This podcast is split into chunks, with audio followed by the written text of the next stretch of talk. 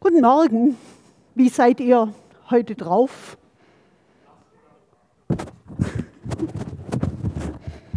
Gar nicht so ein. Ja, wie seid ihr heute Morgen drauf? Gut oder naja? Seid ihr leicht aus dem Bett gekommen oder war irgendwie alles heute Morgen zäh? Mit unserem geistlichen Leben, unserer Beziehung zu Gott ist es ähnlich. Sie ist nicht immer gleich, vor allem nicht immer gleich gut.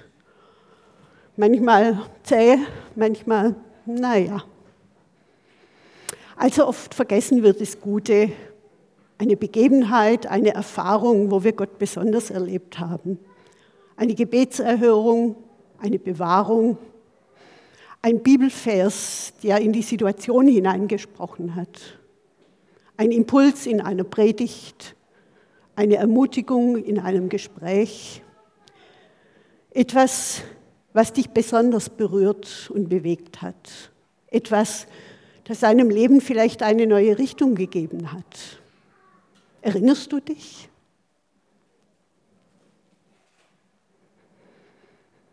Gute Zeiten und dann gibt es diese anderen, diese zähen Zeiten, Wüstenzeiten, wo uns das Gute fernscheint, wo Gott uns fernscheint, wo die Sorgen, das Leid, die Angst übermächtig scheinen oder sind. Der Psalm 77, den ich heute mit euch betrachten will, der schildert eine solche Situation. Hören wir Sascha zu.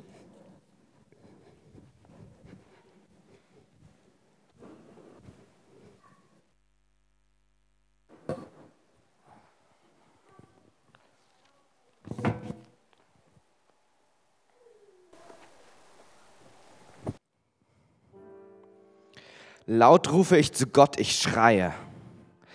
Laut rufe ich zu Gott, er wird mich hören. Als ich in Not war, suchte ich den Herrn. Nachts breitete ich meine Hände aus, aber und wurde nicht müde beim Gebet. Aber meine Seele ließ sich nicht trösten. Ich will an Gott denken, ich seufze, ich grüble und verliere den Mut. Meine Augenlider hältst du offen. Ich bin aufgewühlt und kann kaum reden so versinke ich in Gedanken an früher, an die Jahre, die längst vergangen sind. Nachts beim Seitenspiel denke ich nach, ich mache mir Gedanken in meinem Herzen, in meinem Geist suche ich nach Antworten. Wenn der Herr jemanden verstößt, wird er dann für immer daran festhalten? Wird er nie wieder gut zu ihm sein? Ist endgültig Schluss mit seiner Güte? Gilt seine Verheißung nicht mehr von Generation zu Generation? Hat Gott seine Barmherzigkeit vergessen?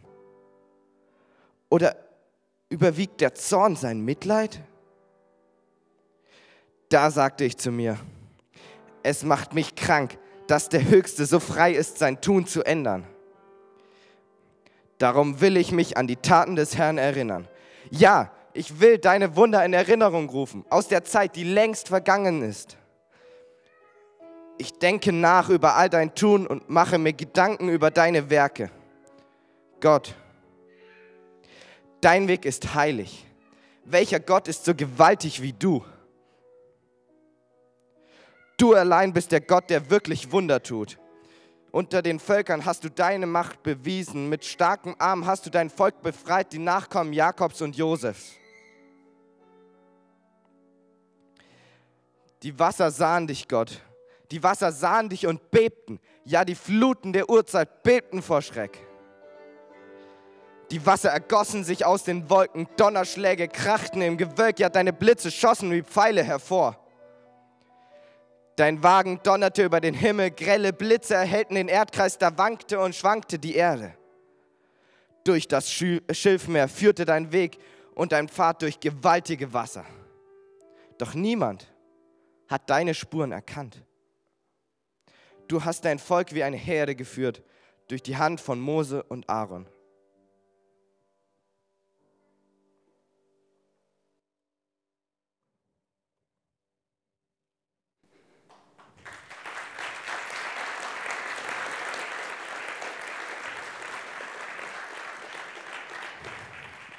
Vielen Dank für diese tolle Präsentation. Für den Chorleiter nach der Melodie von Jedotun von Asaf ein Psalm. Psalm 77 gehört zu einer Gruppe von Psalmen, die Asaf zugeschrieben werden. Er war ein Levit und lebte zur Zeit Davids. Die Leviten waren für den Dienst im Tempel zuständig. Unter ihnen gab es eine Gruppe von Musikern, deren Aufgabe war die Anbetung Gottes, das Lobpreisteam der Israeliten. Asaf schrieb die Texte, Jedutun die Musik.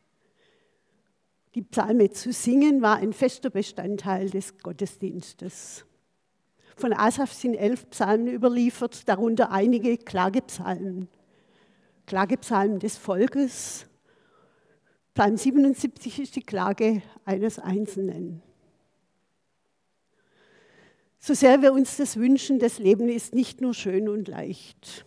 Wir erleben auch schwierige Zeiten, machen Schweres durch. Und es kann sein, dass wir dann sprachlos werden, nicht mehr weiter wissen, uns von Gott und Menschen verlassen fühlen. Und die Situationen können ganz unterschiedlich sein.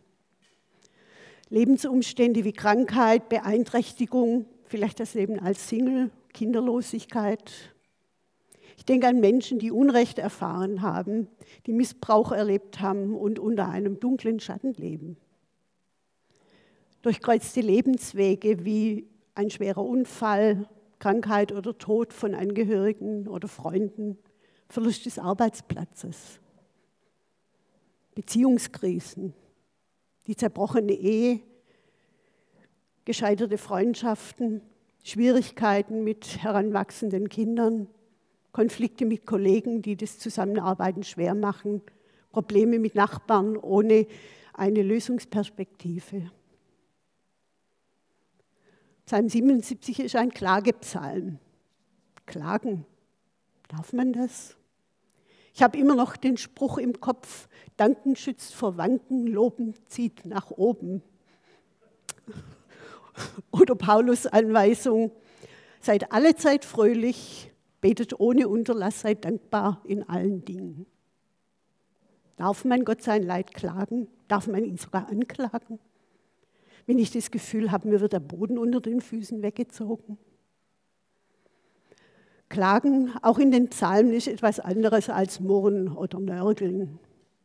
Klage ist nicht einfach ein Kanal für unsere Frustration.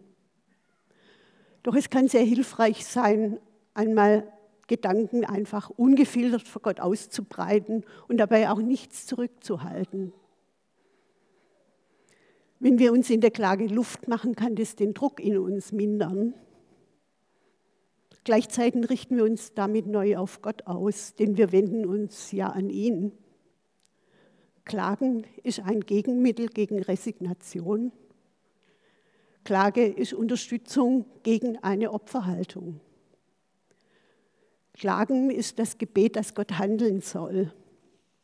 Die Klagepsalmen bedrängen Gott, dass er den Klagenden Aufmerksamkeit zollt und in ihrem Sinne eingreift.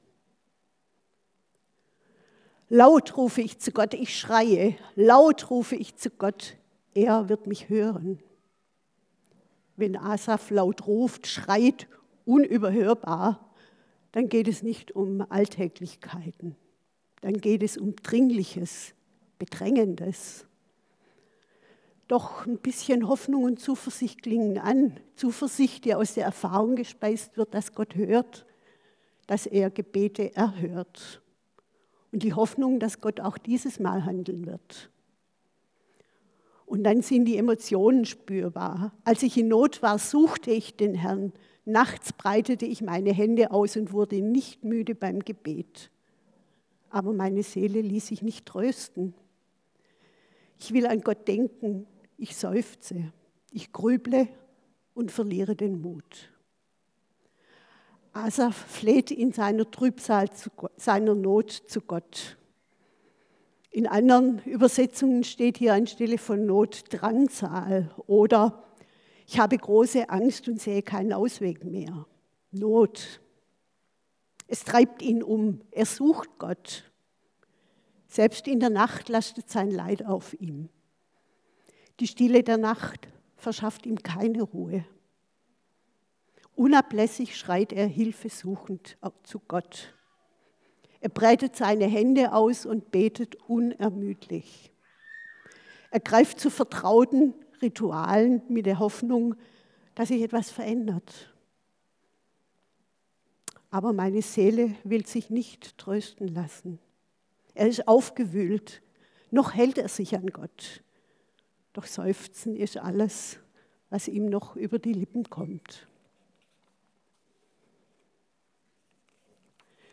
Die Predigtreihe hat das Thema Gott unser Herz zeigen, Gott mein Herz zeigen. Sind Emotionen erlaubt? Gefühle dürfen sein. Enttäuschung, Wut, Trauer, Verzweiflung, Angst, Ohnmacht, Hoffnungslosigkeit.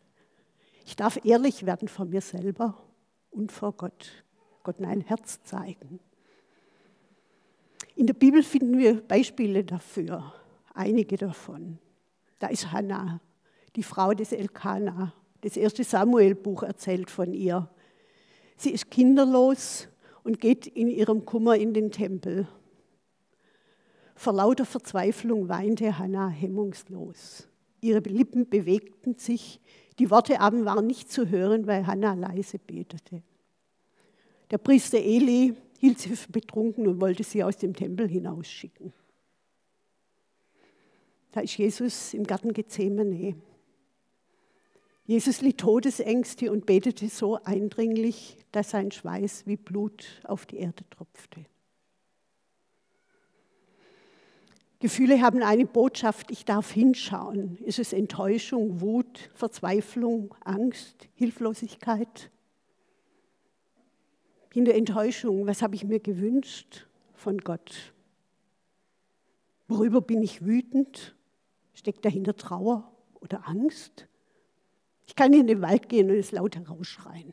Ich kann Wutzettel schreiben oder malen, wie ich mich gerade fühle, um in Kontakt zu kommen mit dem, was mich aufwühlt oder herunterzieht. Meine Augenlider hältst du offen. Ich bin aufgewühlt und kann kaum reden. So versinke ich in Gedanken an früher, an die Jahre, die längst vergangen sind.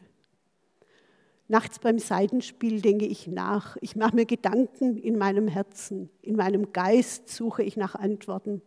Mein Gemüt tappt umher. Asaf glaubt und grübelt im Selbstgespräch. Er wird immer mutloser. Er will auf, an Gott festhalten, sich auf ihn ausrichten, doch er findet keine Worte mehr. Ein Schlaf ist nicht zu denken. Die Gedanken, das Grübeln hält ihn wach. So versinkt er in Erinnerung an frühere Zeiten. Was hat Asaf schon mit Gott erlebt? Kann er in der Vergangenheit Trost finden? Wenn wir im Gefühlschaos stecken, finden wir manchmal nichts an Gutem, an Ermutigendem. Alles schaut aus wie durch einen dichten Nebelschleier verdüstert. Asaf bewegt seine Erinnerungen hin und her, doch er findet keine Ruhe. Selbst in der Musik, in den vertrauten Lobliedern nicht. Es bleibt die Bedrückung. Gute Rituale, die mich in meinem Glauben gefestigt und getragen haben, tragen auf einmal nicht mehr. Das Bibellesen, das Beten, die Lobpreislieder, die Übungen der Kontemplation, alles ist dürr, leer. Er durchforscht seine Erfahrung, seine Erinnerungen mit seinem Herzen und seinem Geist. Findet er Trost oder findet er die Ursache, warum ihm der Trost versagt bleibt? Wir kennen diese Gedankenspiralen aus Not, Sorgen, Befürchtungen und Ängsten, die uns nicht mehr zur Ruhe kommen lassen. Und dann tauchen Zweifel auf. Wenn der Herr jemanden verstößt, wird er dann für immer daran festhalten? Wird er nie wieder gut zu ihm sein? Ist endgültig Schluss mit seiner Güte? Gilt seine Verheißung nicht mehr von Generation zu Generation?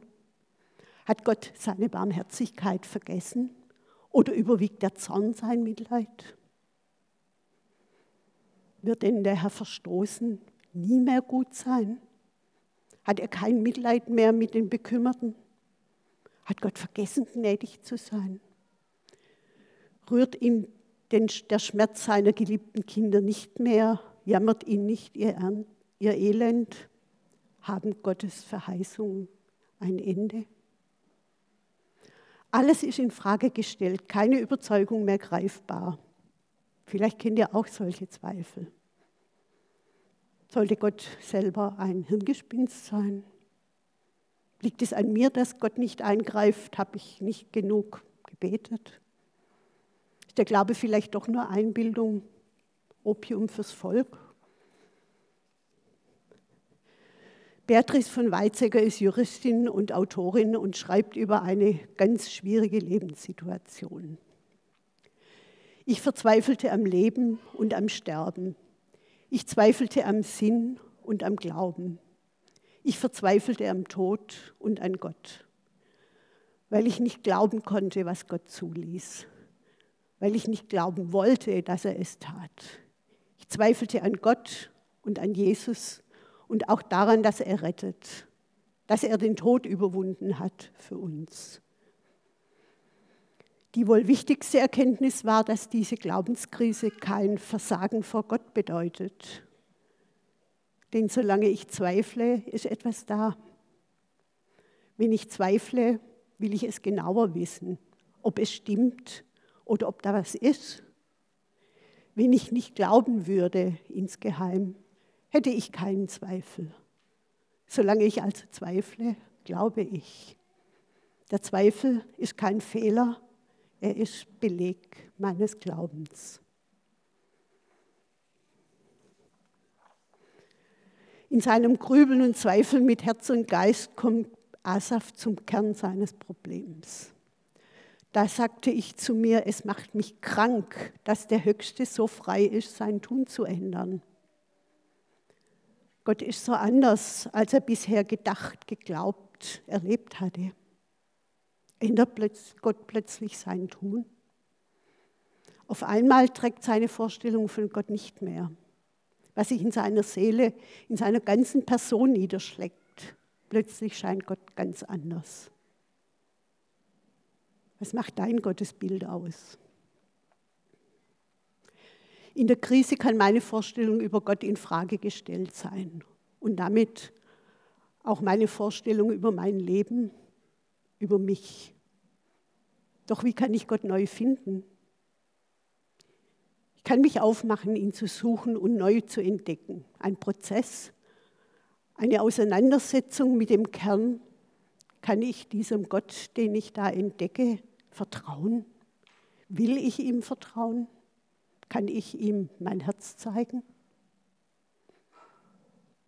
Aber wie ist Gott? Gibt es da etwas Verlässliches, etwas Beständiges, was über die persönlichen Erfahrungen hinausgeht? Was beschreibt Asaf?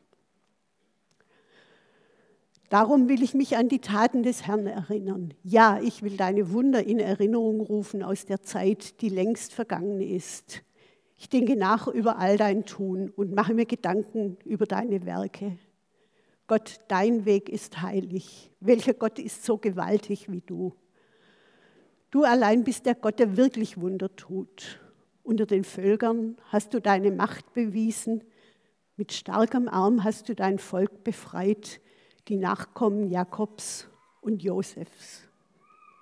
Asaf beginnt nachzuforschen. Wie ist denn Gott? Wenn er zu allen Zeiten derselbe sein soll. Er spricht von Taten, Wundern, Beweise seiner Macht. Er will sich Trost holen, er ruft sich die Güte des Herrn in die Erinnerung zurück. Wie oft hat Gott in vergangenen Zeiten sie ihm selber und dem Volk Israel erwiesen? Du hast dein Volk befreit mit starkem Arm, die Kinder Jakobs und Josefs. So ist Gott. Das sind die Überlieferungen, die sich die Israeliten immer wieder erzählen. Gott hat sein Volk aus der Sklaverei in Ägypten in die Freiheit geführt. Taten, Wunder, Beweise seiner Macht. Die Wasser sahen dich, Gott, die Wasser sahen dich und bebten. Ja, die Fluten der Urzeit bebten vor Schreck. Die Wasser ergossen sich aus Wolken, Donnerschläge krachten im Gewölk. Ja, deine Blitze schossen wie Pfeile hervor, dein Wagen donnerte über den Himmel, grelle Blitze erhellten den Erdkreis. Da wankte und schwankte die Erde, durch das Schilfmeer führte dein Weg und dein Pfad durch gewaltige Wasser, doch niemand hat deine Spuren erkannt. Du hast dein Volk wie eine Herde geführt durch die Hand von Mose und Aaron. Gottes Macht wird schon in der Schöpfung deutlich. Er begrenzt das Wasser. Die Wolkenbrüche der Sintflut, nur die Menschen und Tiere in der Arche überleben sie. Das machtvolle Handeln Gottes offenbart sich in der Geschichte des Volkes Israel. Das rettende Wunder am Schilfmeer wird ausgemalt mit einem großen Gewitter. Im Gewitter erleben die Menschen die Wucht der Allmacht Gottes. Der Donner hört sich an wie Wagenräder, die auf Pflastersteinen rumpeln. Die Natur tobt furchteinflößend. Dann lesen wir, wie Gott das Volk auf wunderbare Weise durch die Wüste führt, durch die Brüder Mose und Aaron. Wie eine Tierherde, die auf einen fürsorglichen, umsichtigen Führer angewiesen ist, ein guter Hirte, der sie versorgt. Erinnert ihr euch an den Anfang der Predigt, die Erinnerung an eine gute Begegnung, Erfahrung mit Gott?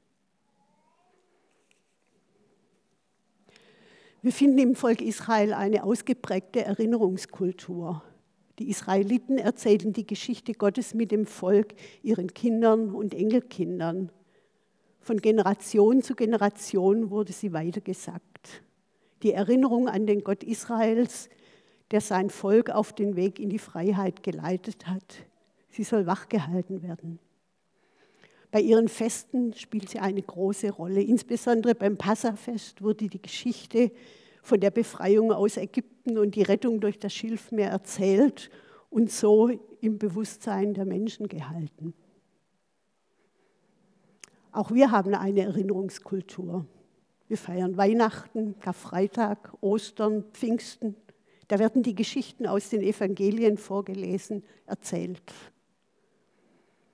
In vielen Gottesdiensten wird am Sonntag das Glaubensbekenntnis gesprochen, in dem die Grundlagen des christlichen Glaubens festgehalten sind. Wir erinnern uns gemeinsam an Gott, den Schöpfer, den Vater, an Jesus Christus, seinen Sohn, unseren Heiland, an den Heiligen Geist. Nicht zuletzt ist es das Abendmahl, in dem wir uns Jesu letztes Mal mit seinen Jüngern vergegenwärtigen. Wir werden hineingenommen in die Tischgemeinschaft mit Jesus Christus. Gott bereitet uns einen Raum, in dem Erlösung und Sündenvergebung Wirklichkeit sind. Habe ich eine persönliche Erinnerungskultur? Habe ich die Geschichte Gottes mit mir im Gedächtnis? Sammle ich gute Erinnerungen, eindrückliche Erfahrungen in meinem Glaubensleben, besondere Begegnungen mit Gott, biblische Geschichten, die mich persönlich bewegen, Bibelverse, die mich ermutigen, Liedtexte, die mich durch eine Lebensphase begleitet haben, Eindrücke, Bilder, durch die Gott mir Wegweisung gegeben hat oder oder. Die Geschichte Gottes mit mir möchte ich festhalten, die Spuren Gottes in meinem Leben. Und diese Geschichte immer wieder weitererzählen, so wie die Israeliten die Heilsgeschichte Gottes mit dem Volk immer wieder erzählen und so Gottes, an Gottes Taten und Wunder erinnern. Psalm 77 lädt uns ein, ehrlich vor Gott zu werden, zu klagen, uns zu beschweren, uns an die Geschichte Gottes mit den Menschen zu orientieren, mit Hilfe zu rechnen und damit zu leben, dass Gott manchmal anbietet, es ändert sich nichts, aber ich bleibe bei dir. So finden wir in diesem Psalm eine Bewegung von der Verzweiflung, vom Grübeln und Klagen hin zum Blick auf Gott, auf sein unveränderliches Wesen auf seine Wunder, seine Errettung und Befreiung. Was fehlt, ist ein Schluss wie zum Beispiel im Psalm 73. Dennoch bleibe ich stets an dir, denn du hältst mich bei meiner rechten Hand. kein Happy End. Auch das macht Sinn. Es wird ein Prozess beschrieben, der eben noch nicht bei dem persönlichen Bekenntnis angekommen ist, wie in Psalm 22. Herr, du hast mich erhört. Es kann dauern, bis ich überhaupt so weit bin, Gott mein Leid zu klagen. Bis ich durch das Gefühlschaos, durch Verwirrung und Zweifel dahin komme, Gott mein Herz zu zeigen. Ein Weg durch das finstere Tal, bis ich Licht am Ende des Tunnels sehe, Gott neu entdecke.